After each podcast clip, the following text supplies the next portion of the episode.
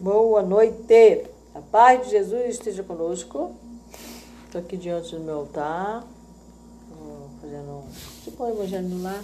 Basicamente eu faço todos os dias, né? Porque eu faço um ritual todos os dias. Faço as leituras, né? É, apesar de eu estar cansada, com muito sono, resolvi fazer essa leitura. Acho que eu li só um capítulo. Geralmente é pouquinho, tá? É, continuando a leitura do livro Os Mensageiros, é o segundo livro da coleção da série No Mundo Espiritual, psicografada por André Luiz através de Chico Xavier, ok? E André, na última, é, quando o nosso lar ele visitou a casa dele, né, aqui na Terra pela primeira vez, teve um pouco de decepção, mas conseguiu vencer aí o egoísmo, o orgulho, né, e tal, e passou por uma prova difícil e conseguiu seguir o caminho dele e no processo ele acabou indo parar no Ministério da Comunicação. Quem quiser ouvir mais sobre isso, escuta os outros podcasts, ok? Muito bem, então vamos à leitura. Deixa eu confirmar, é isso mesmo. É, a leitura de hoje é o capítulo 6 né? Em que aí o André é apresentado ao Vicente, se não me engano é o Vicente, né? Que é um irmão que na Terra foi médico que nem ele, tá?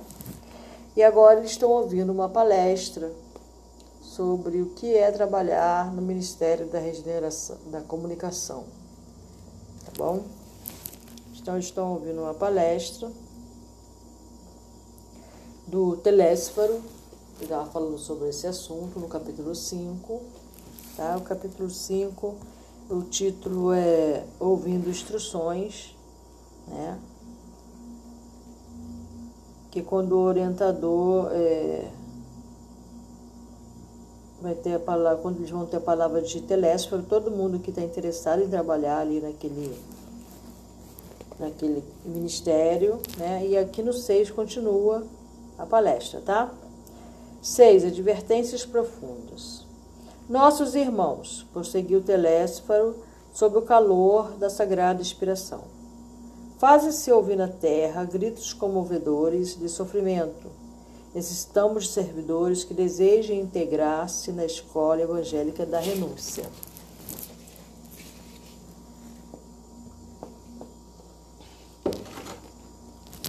Desde as primeiras tarefas do Espiritismo Renovador, nosso lar tem enviado diversas turmas ao trabalho de disseminação de valores educativos.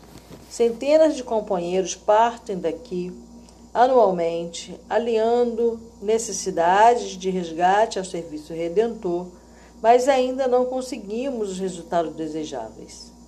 Alguns alcançam resultados parciais das tarefas a desenvolver, mas a maioria tem fracassado ruidosamente. Nossos institutos de socorro debalde movimentam medidas de assistência indispensável, raríssimos conquistam algum êxito nos delicados místeres da mediunidade da doutrinação. Outras colônias de nossa esfera providenciam tarefas da mesma natureza, mas pouquíssimos são os que lembram das realidades eternas no outro lado do véu, ou seja, quando nasce, né, ganha o corpo. A ignorância domina a maioria das consciências encarnadas. É a ignorância mãe das misérias, das fraquezas, dos crimes. Grandes instrutores nos fluidos da carne amedrontam-se, por sua vez, diante dos atritos humanos e se recolhem indevidamente na concepção que lhes é própria. Esquece-se de que Jesus não esperou que os homens lhe atingissem as glórias magnificentes que, ao invés, desceu até ao plano dos homens para amar, ensinar e servir.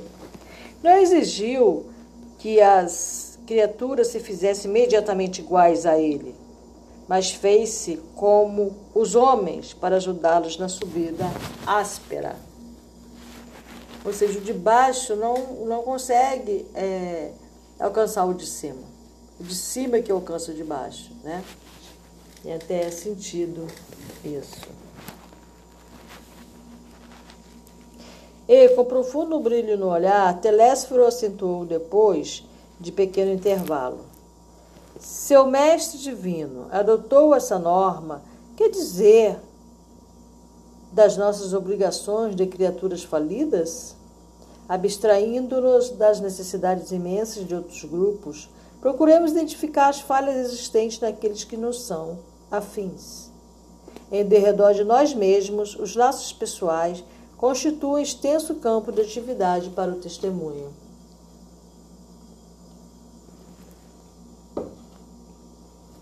Cesse para nós outros a concepção de que a terra é o vale tenebroso, destinado a quedas lamentáveis, e agasalhemos a certeza de que a esfera carnal é uma grande oficina de trabalho redentor. Preparemos-nos para a cooperação eficiente e indispensável. Esqueçamos os erros do passado e lembremos-nos de nossas obrigações fundamentais. A causa geral dos desastres mediúnicos é a ausência da, nós, da nação de responsabilidade e da recordação do dever a cumprir. Quantos de vós fostes abonados aqui por generosos benfeitores que buscaram auxiliar-vos, condoídos de vosso pretérito cruel? Quantos de vós partistes entusiastas, formulando enormes promessas, Entretanto, não soubeste recapitular dignamente para aprender a servir, conforme os desígnios superiores do Eterno. Quando o Senhor vos enviava possibilidades materiais para para o, quando o Senhor vos enviava possibilidades materiais para o necessário, regressáveis à ambição desmedida ante o acréscimo de misericórdia do labor intensificado, ou seja, quando Deus é, mandava, assim, não, ele não seria rico, mas o necessário para ele não passar necessidades. Mas aí ele queria mais, né? E aí acaba vendendo, digamos assim, os seus dons, negociando, né? A gente vê isso muito, muito, muito hoje em dia, né? Às vezes eu vejo pessoas cobrando para te ensinar a jogar carta, ou para jogar carta para você, precisa ser absurdos.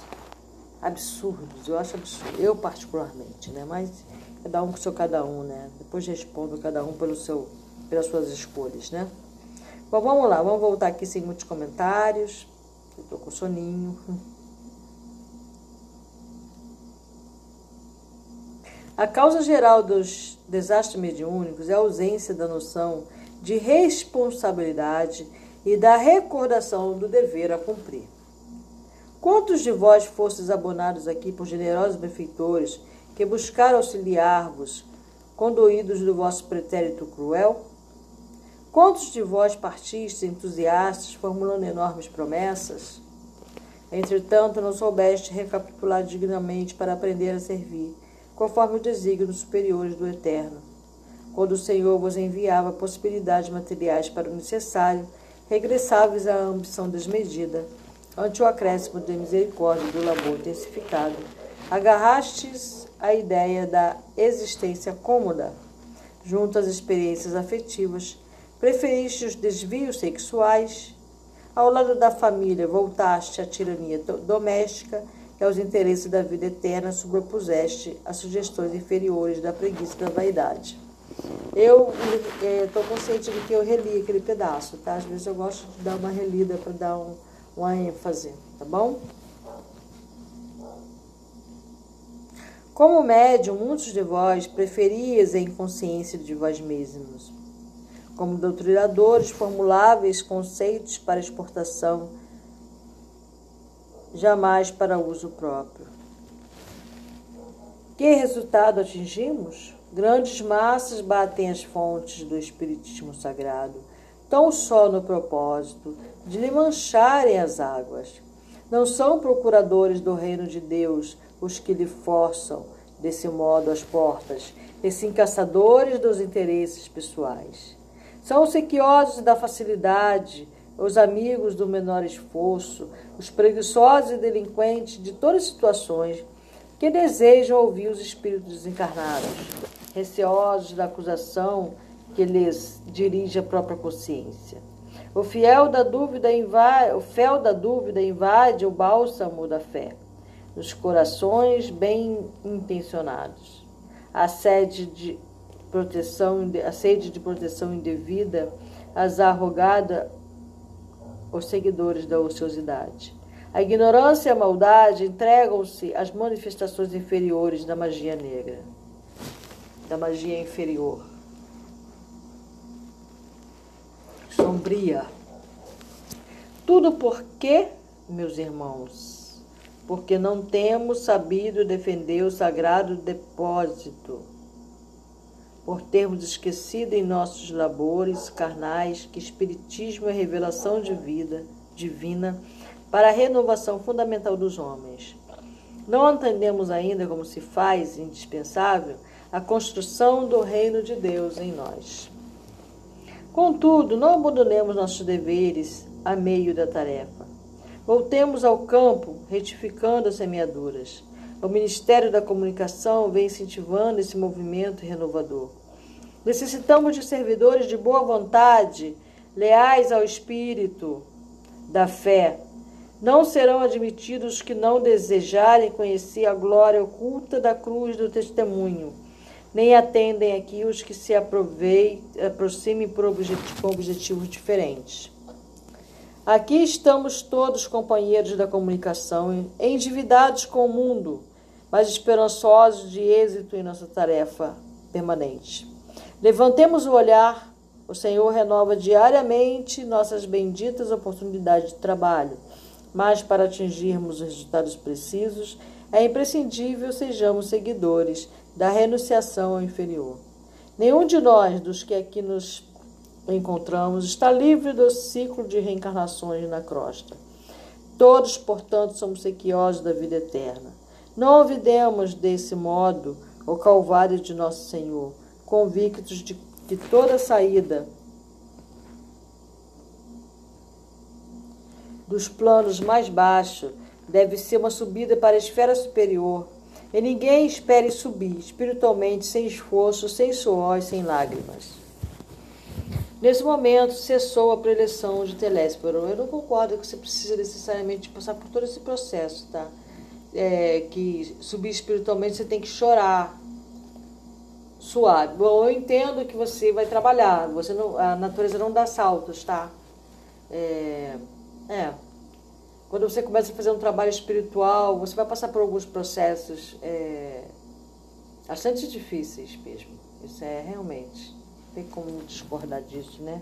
Mesmo pela própria experiência, você vai acabar passando, né? Eu já passei por várias situações é, de conflito interno, de negação, de. Nossa, passei por muitas coisas. Nesse momento, cessou a preleção de Teléspero que abençoou a Assembleia, mostrando o olhar infinitamente brilhante e aceitando em seguida o abraço de Aniceto para afastar-se. Debaixo de profunda impressão, em face das incisivas declarações do instrutor, observei que numerosas circunstâncias choravam em silêncio. Ao meu olhar interrogativo, Vicente explicou. São servidores fracassados. No termo feio, né? Fracassado. São servidores fracassados. Nesse instante, Telésforo nosso orientador postaram-se junto de nós. Duas senhoras de grave fisionomia aproximaram-se respeitosamente e uma delas dirigiu-se a Aniceto nesses termos. Desejávamos o obsequio de uma informação concernente à próxima oportunidade de serviço que será concedida a Otávio. O Ministério prestará esclarecimento respondeu o interpelado. Todavia, tornou a interlocutora, ousaria reiterar-lhe o pedido. É que Marina, grande amiga nossa, casada na terra há alguns meses, prometeu-me cooperação para auxiliá-lo. E seria muito do meu agrado localizar agora o meu pobre filho em novos braços maternais. Aniceto esboçou um gesto de compreensão, sorriu e esclareceu sem afetação. Convém não estabelecer o plano por enquanto, porque, antes de tudo, precisamos conhecer a solução do processo de médios fracassado em que está ele envolvido. Somente depois, minha irmã.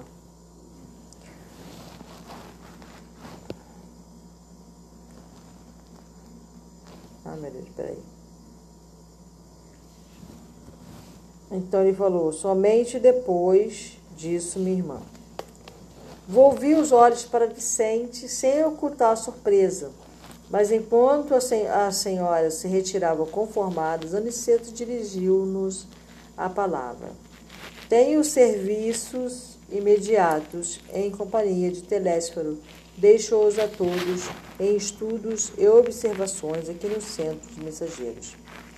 Reuniu-se Aniceto aos maiores, aos maiores, e um companheiro declarou alegremente: Podemos conversar. Nosso orientador, explicou-me Vicente Solis, considera trabalho útil toda conversação sadia que nos enriqueça os, os conhecimentos e aptidões para o serviço. Pelas nossas palestras construtivas, portanto, receberemos também a remuneração devida à cooperação normal.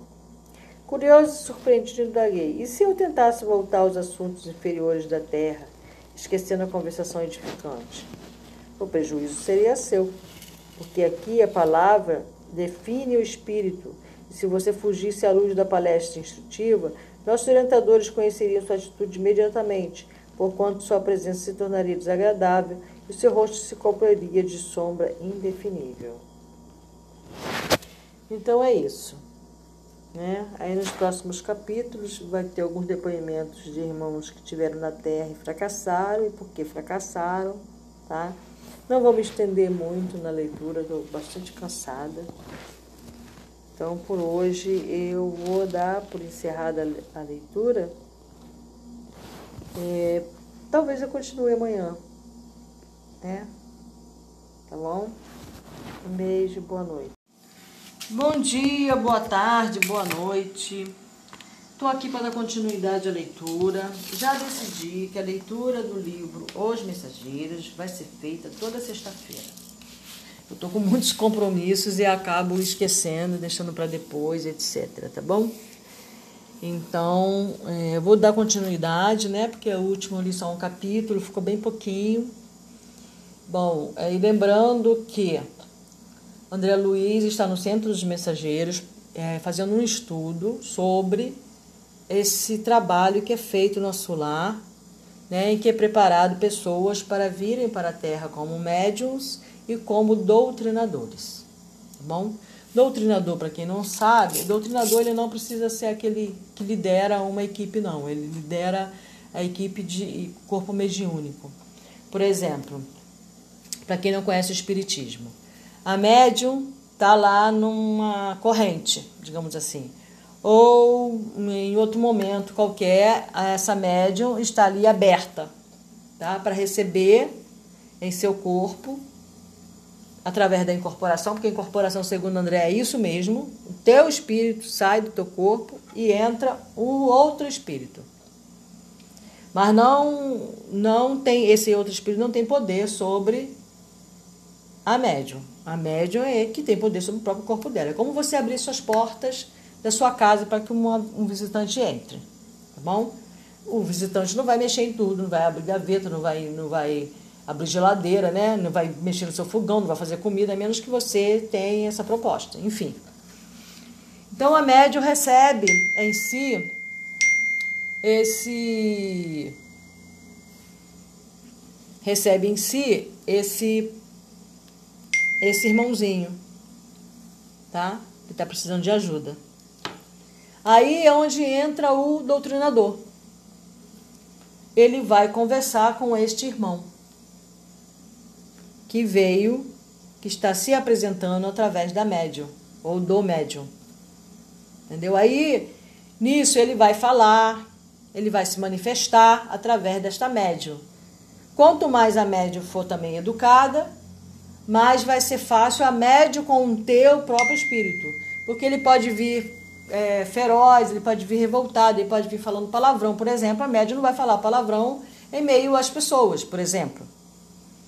Né? Se ela tiver uma tendência a falar palavrão, provavelmente ela vai falar também. É, mas de uma forma geral, ela não vai permitir que esse espírito faça o que quer na casa dela, né? Então ela vai conter este espírito, tá? Bom, enfim, vai dar certa liberdade, mas não total. Então o que acontece? É... Aí o, o doutrinador vai conversar com esse espírito, ele vai doutrinar esse espírito. Numa casa espírita pequena, de, por exemplo, digamos que seja um doutrinador e cinco médios. Aí eles fazem esse trabalho é lá entre eles, tá bom? Aí ele não vai doutrinar esse espírito só em uma vez que ele vai aparecer ali, ele vai aparecer mais outras vezes. Ele pode precisar de várias sessões para que esse, esse espírito se manifeste e o doutrinador consiga falar com ele e doutriná-lo. Ou seja, mostrar para ele a verdade eterna.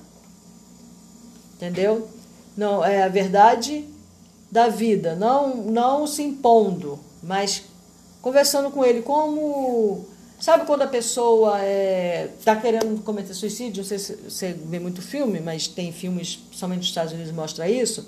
E que quando o cara tá, ou quando o cara está com um refém, aqui no Brasil a gente já viu isso também, quando o cara está com um refém, vai alguém lá e começa a conversar com este cara para que ele para que tudo corra bem, para que o cara não seja, afinal, assassinado pela polícia, para que o cara não assassine a pessoa que ele sequestrou, que ele quer matar. Aí vai lá o cara e começa a conversar com ele, a desenrolar com ele. Então, esse é o papel do doutrinador dentro da casa espírita, com um irmão que se manifesta através da médium. Essa doutrina tanto vai servir para o irmão que está atuando através da médium, quanto para a própria médium e para outros espíritos que estiverem ali ouvindo. Esse é o papel do doutrinador. Tá? Só que um doutrinador, o que acontece? A gente vai ler aqui daqui a pouco alguns depoimentos de queda. Né? Nos outros podcasts eu li ali que o irmão falou, o André Luiz ficou impressionado com o trabalho, mas ele falou que a queda é muito maior do que a, completude da, da, da ação, da tarefa. Tá? Então o espírito já sai dali preparado, com tudo é, é planejado Tá? Já tem um projeto de vida. A pessoa já sai do nosso lar com um projeto de vida. Ok? Mas essa pessoa tem um livre-arbítrio. Ela chega na Terra. Para ela ser um doutrinador, é uma pessoa que tem que saber falar bem, é uma pessoa que tem que ter carisma, porque senão não vai conseguir chegar até a pessoa, né? Além de saber falar bem, tem que saber falar certo. Tem... Então, geralmente é uma pessoa que tem tendência ao estudo, gosta muito do idioma ao qual ele fala, estuda muito sobre esse idioma. É uma pessoa geralmente estudiosa, porque você tem que ter informação para você doutrinar.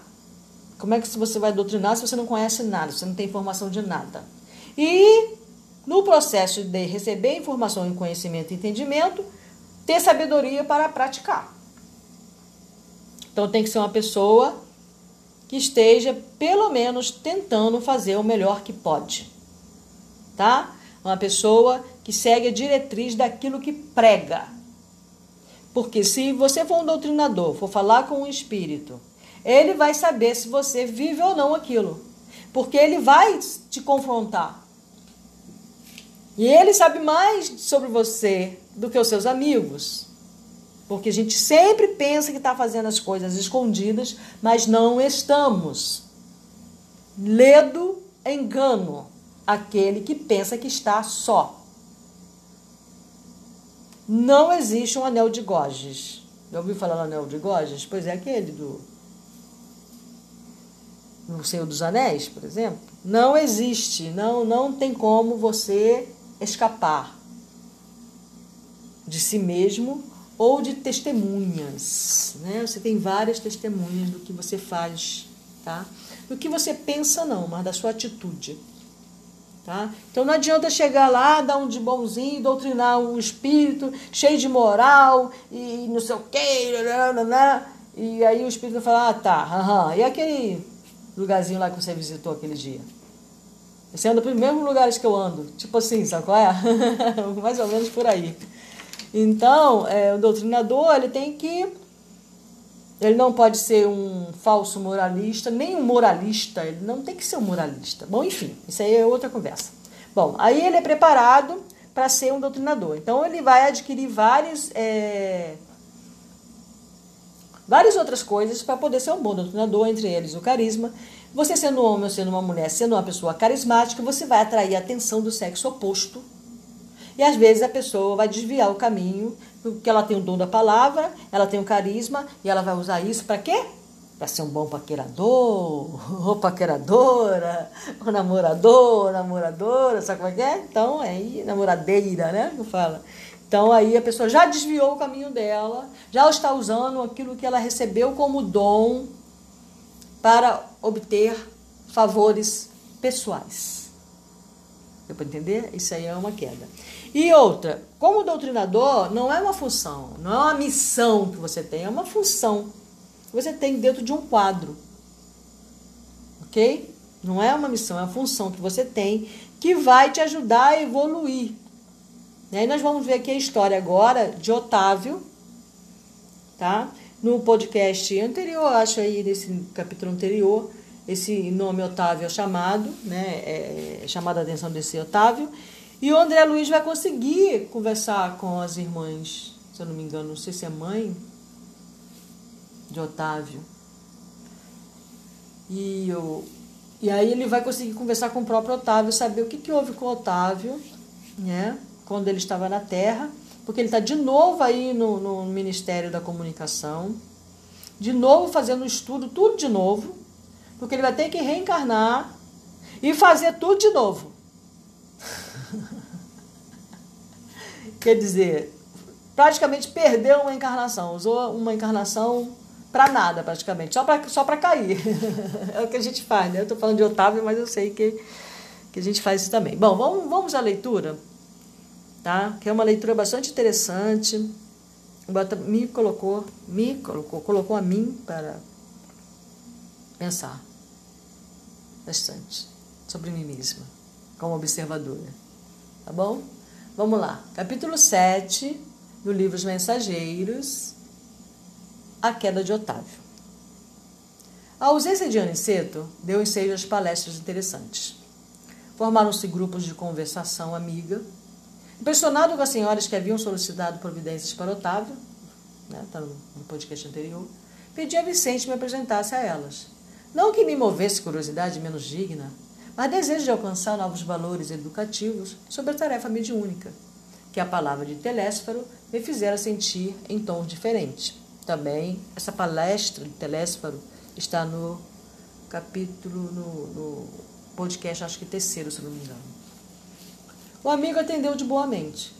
Em breves momentos, não me achava tão só à frente das irmãs Isaura e Isabel, mas do próprio Otávio, um pálido senhor que aparentava 40 anos.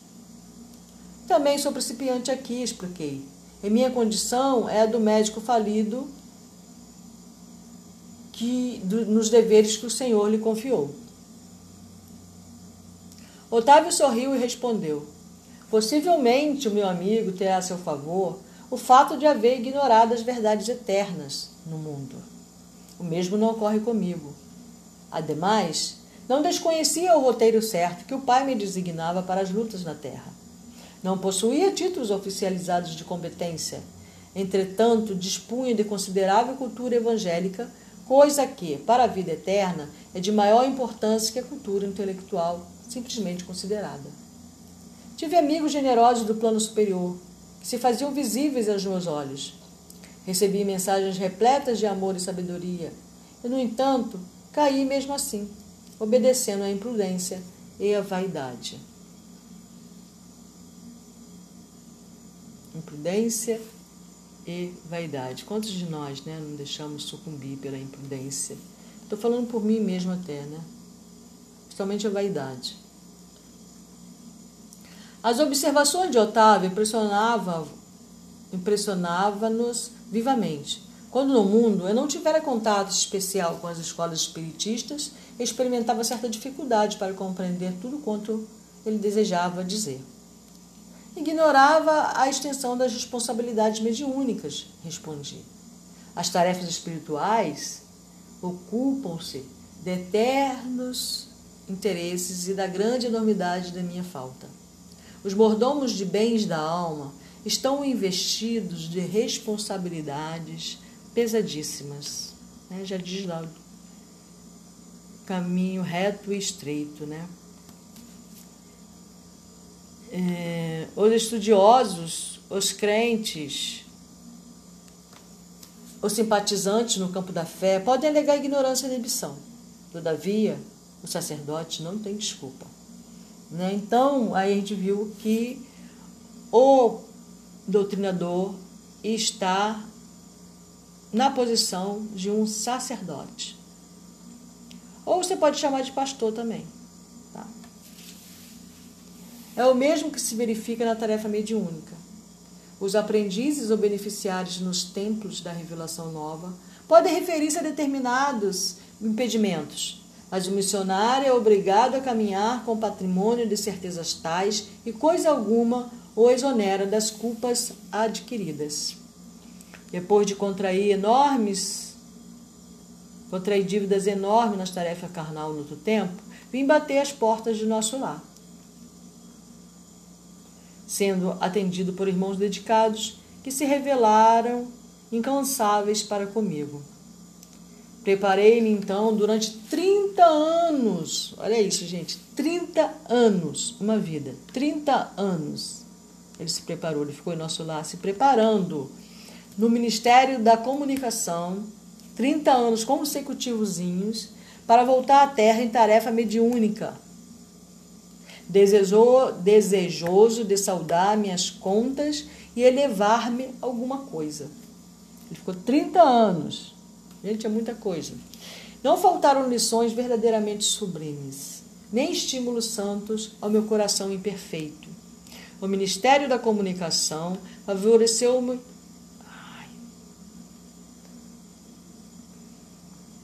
O Ministério da Comunicação favoreceu-me com todas as facilidades e, sobretudo, seis entidades amigas movimentaram os maiores recursos e benefício do meu êxito. Tá? Seis. Técnicas de auxílio acompanharam-me à terra. Técnicas de auxílio é o que o André também vai aprender ali, ele continuar nesse estudo, tá? Nas vésperas do meu renascimento, entregando-me um corpo físico rigorosamente sadio, segundo a magnanimidade dos meus benfeitores daqui, ser-me-ia concedido certo trabalho de relevo na esfera de consolação das criaturas. Permaneceria junto das falanges de colaboradores encarregados do Brasil, animando-lhes os esforços e atendendo a irmãos outros ignorantes, perturbados ou infelizes. Então funciona assim, para quem não é espírita, tá? O doutrinador, um que trabalha junto aos espíritos ignorantes, perturbados ou infelizes. Esse doutrinador ele vai trabalhar com um grupo de médiums de incorporação. Pode ser, é, o espírito pode se manifestar através da incorporação, é, fono através da voz, né? só, só, só a parte da garganta, né? ele, para ele se comunicar. Tá? E o doutrinador vai estar junto dessa médium para doutrinar esse espírito, ignorante, perturbado ou infeliz. Ele vai identificar que tipo de espírito é, que tipo de problema que ele está passando e ele vai, através da palavra, convencer esse irmão a buscar ajuda em si mesma e por aí vai. Esse doutrinador, ele tem que ter informação, como eu falei, né? Ele não pode ser também ignorante, ele tem que ser estudioso. Então vamos lá. O matrimônio não deveria entrar na linha de minhas cogitações. Não que o casamento possa colidir com o exercício da mediunidade, mas porque meu caso particular assim o exigia. Nada obstante, solteiro, deveria receber aos 20 anos os seis amigos que muito trabalharam por mim em nosso lar, os quais chegariam ao meu círculo como órfãos. Aí ele está dizendo qual foi o planejamento tá? da estada dele aqui na Terra. Meu débito para com essas entidades tornou-se muito grande e a providência não só constituiria agradável resgate para mim, como também garantia de triunfo pelo serviço de assistência a elas, o que me preservaria o coração de leviandades e vacilações, porquanto um ganha-pão laborioso me compeliria a não aceder a sugestões inferiores nos domínios do sexo e das ambições incontidas.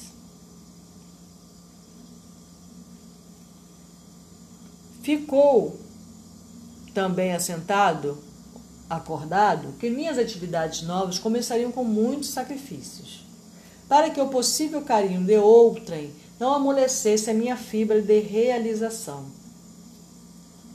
E para que se não escravizasse minha tarefa situações caprichosas do mundo, distante dos desígnios de Jesus, sobretudo para que fosse mantida a minha impessoalidade no serviço. Você vê que tudo é bem, bem planejado, né? Bem, bom, vai acontecer dessa forma para que não aconteça aquilo, né? Dando todas as chances de você ser um completista, completar o serviço, né? Que você veio fazer. Tá tudo ali esquematizado, tudo bonitinho, né?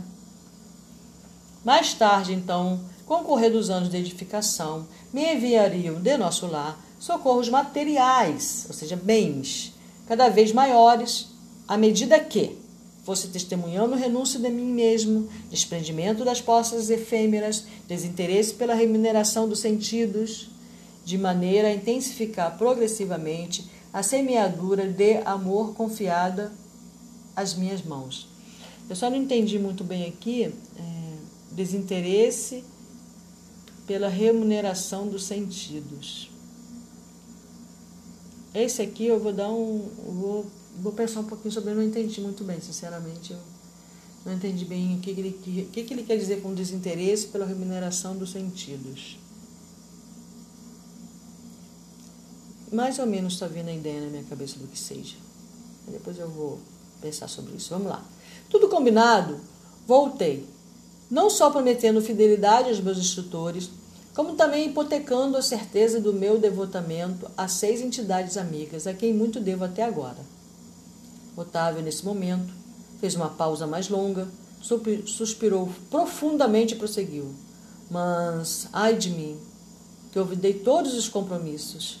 Os benfeitores do nosso lar localizaram o meu lado de verdadeira serva de Jesus. Minha mãe era espiritista, cristã desde moça, não obstante as tendências morais de meu pai, que era todavia um homem de bem. Aos 13 anos fiquei órfão de mãe e aos 15 vieram para mim os primeiros chamados da esfera superior. Mais ou menos a idade que entra na, na adolescência, né? Geralmente. Por essa ocasião, meu pai contraiu segundas núpcias. E apesar da bondade e operação que a madrasta me oferecia, eu me colocava num plano de falsa superioridade a respeito dela. Então, minha genitora endereçou do, do invisível, a mãe dele, né? Amada genitora, mãe. Então, é, endereçou do invisível apelos sagrados ao meu coração. Eu vivia revoltado entre queixas e lamentações descabíveis. Meus parentes conduziram-me a um grupo espírita de excelente orientação evangélica, onde minhas faculdades poderiam ser postas a serviço dos necessitados e sofredores. Entretanto, faltava-me qualidades de trabalhador e companheiro fiel. Quer dizer, isso ele não conseguiu desenvolver em nosso lar, então, né? Qualidade de trabalhador. Estava faltando. Minha negação em matéria de confiança nos orientadores espirituais e acentuado pendor para a crítica dos atos alheios compeliam-me a desagradável estacionamento. Isso aqui é bastante interessante, né? É, Faltava-me confiança nos orientadores espirituais, né? Aquele será? Será que é isso mesmo que eu estou entendendo? Sabe? Coisas assim. Você finge que não está entendendo, sabe? e acentuado pendor a crítica dos atos alheios. Isso aqui é quando a pessoa é muito moralista, se torna uma pessoa muito moralista, sabe? E a gente tem uma tendência a isso, né? Muitos, muitos de nós, né? acentuado pendor para a crítica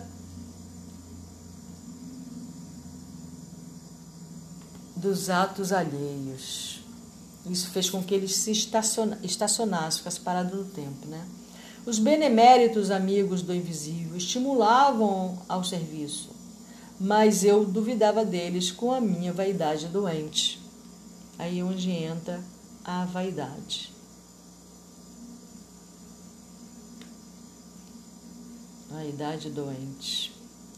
Como prosseguissem os apelos sagrados por mim, interpretados como alucinações, quando você se torna materialista, né? Você quer explicar tudo a nível material, né? A nível é, somente científico, digamos assim, né? Você analisa por esse prisma, né? Como prosseguisse os apelos sagrados por mim interpretados como alucinações, procurei um médico que me aconselhou experiências sexuais. Já começou a desvirtuar, né? Completar então 19 anos e entreguei-me desenfreadamente ao abuso de faculdades divinas. Começou a ter muitas namoradas. Desejava conciliar a força, o prazer delituoso e o dever espiritual.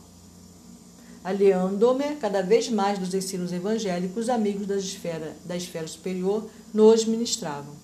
Tinha pouco mais de 20 anos quando meu pai foi arrebatado pela morte.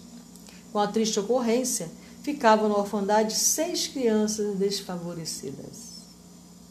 Porquanto minha madrasta, ao se consociar com meu genitor, lhe trouxera para a tutela três pequeninos.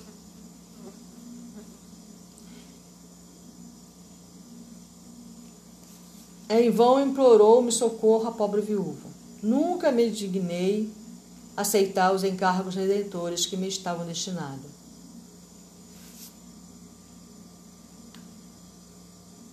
Quer dizer, ele não ajudou esses três pequeninos, né? Após dois anos da segunda viuvez, minha desventurada madrasta foi recolhida a um leprosário. Afastei-me então dos pequenos órfãos, tomado de horror. Abandonei-os definitivamente, sem refletir que lançava meus credores generosos de nosso lar ao destino incerto. Em seguida, em seguida, dando larga à ociosidade, com uma ação menos digna, fui obrigada a casar-me pela violência. É... Ficavam na orfandade seis crianças favorecidas. Então, quer dizer, o pai dele já tinha três, né? E a madrasta trouxe mais três para o casamento. Contudo, à medida que eu olvidava meus deveres, toda tentativa de realização espiritual figurava-se mais difícil.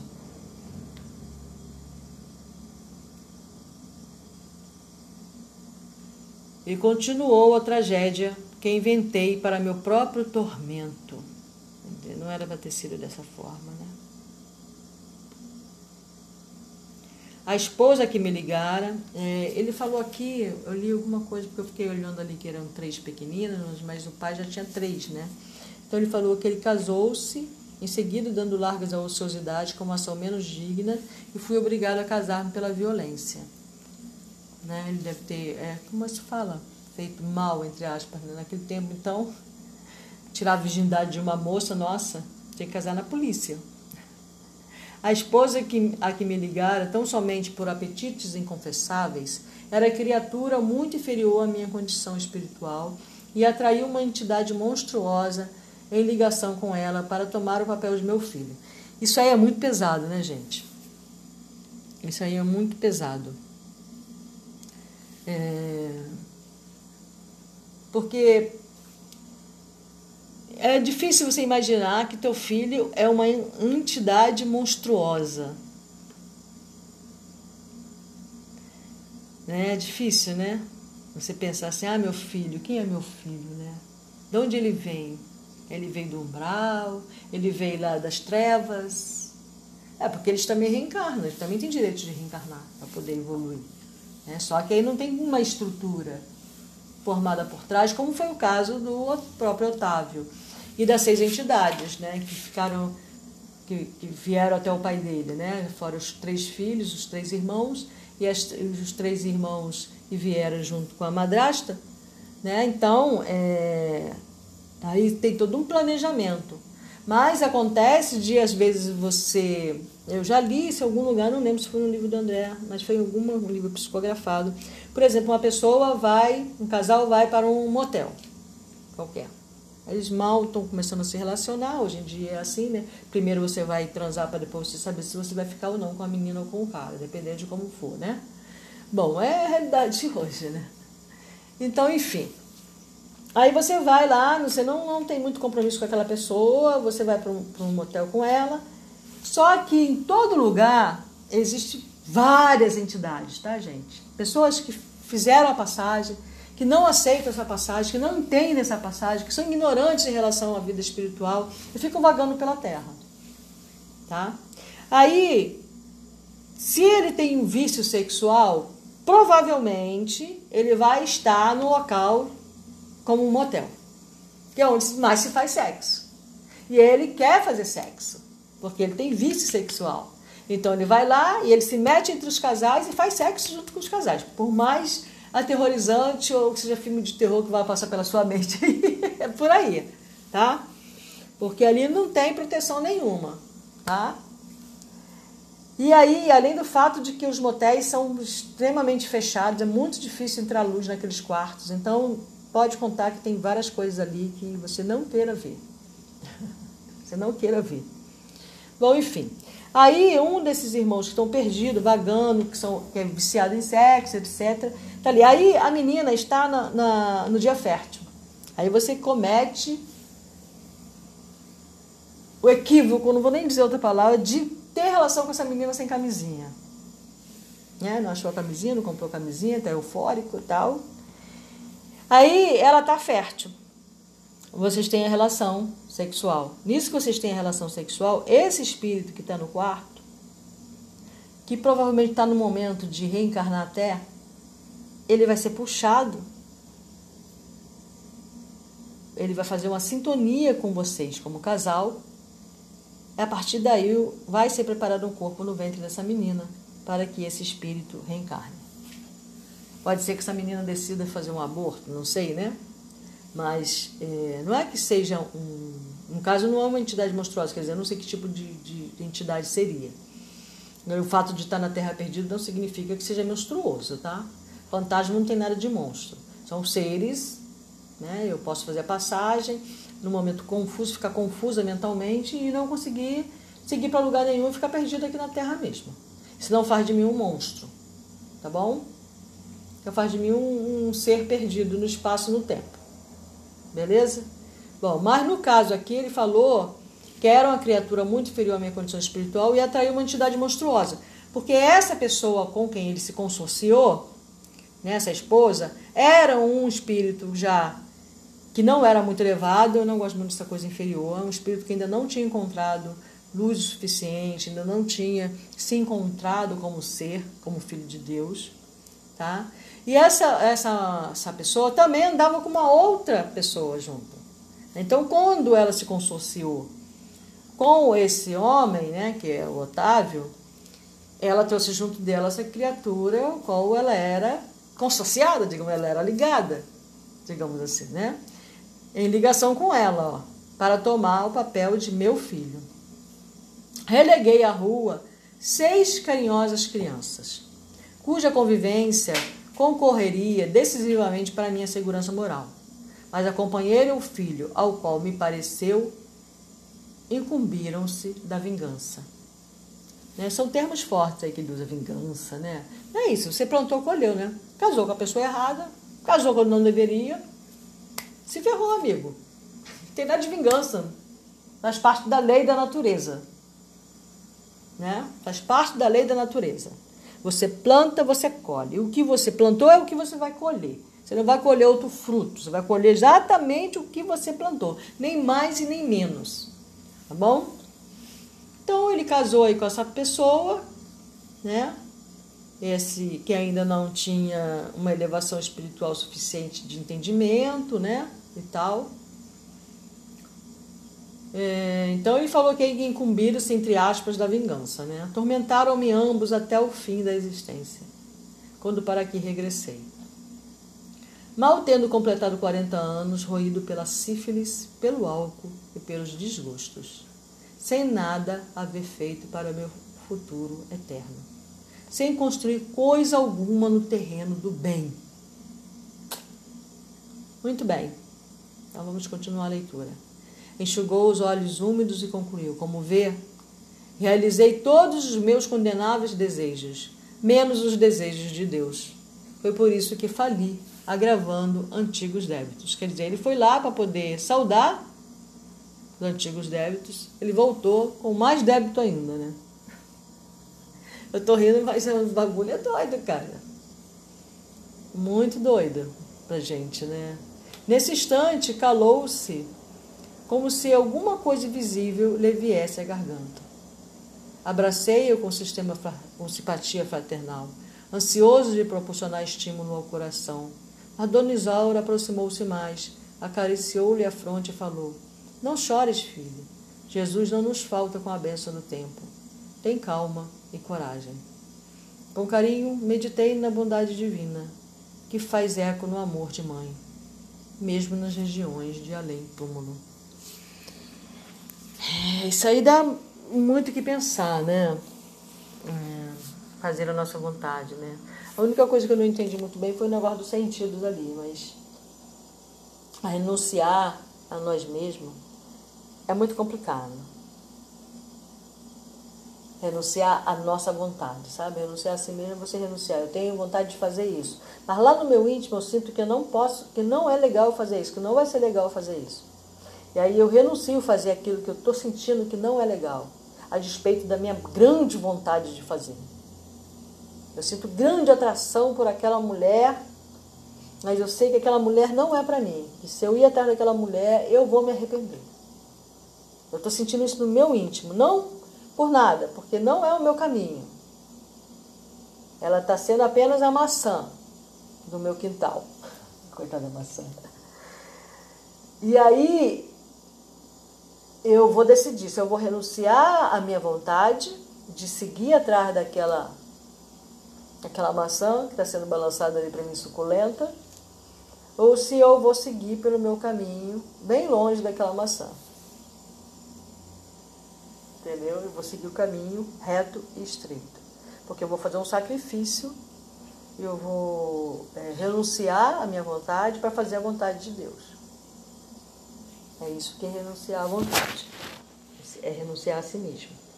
Tá bom?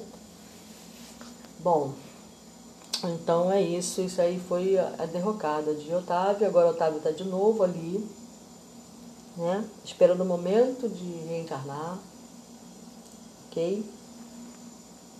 E o caso dele tem que ser estudado, como a gente viu no capítulo anterior, se não me engano. É isso. Né? A mãe dele falou com com o Aniceto a respeito do assunto e André escutou. Por isso que ele ficou curioso de saber a história dessa, dessas duas irmãs, né? Que era a mãe, devia ser mãe, tinha alguma coisa assim, amiga. E aí ele foi atrás e acabou encontrando o próprio Otávio, né? Que está em vias de reencarnar, de reencarnar novamente. Para poder ver se ele consegue superar-se e voltar vencedor. Né? Então vamos lá. É isso então. É, que a paz de Jesus esteja com todos nós, né? aquela paz que foi trazida, mandada, enviada por Deus, não a paz do mundo, como ele falou. É uma egrégora, né? Eu costumo dizer que Jesus deixou na terra várias egrégoras. Entre elas foi a egrégora da paz, para quem quiser. Tá bom? Então, eu vos deixo a minha paz, eu vos dou a minha paz. Não vou lá dou como o mundo a dá, mas como o Pai me enviou. Essas foram as palavras de Jesus. Paz no coração e na mente de todos nós. Uma oração que eu deixo nesse fim de semana, que vocês tenham um ótimo fim de semana. E até a próxima sexta-feira, quando eu lerei a continuidade do livro Os Mensageiros. Aqui quem vos fala é uma observadora. Eu espero que a leitura tenha sido de grande proveito, porque para mim foi. Que assim seja.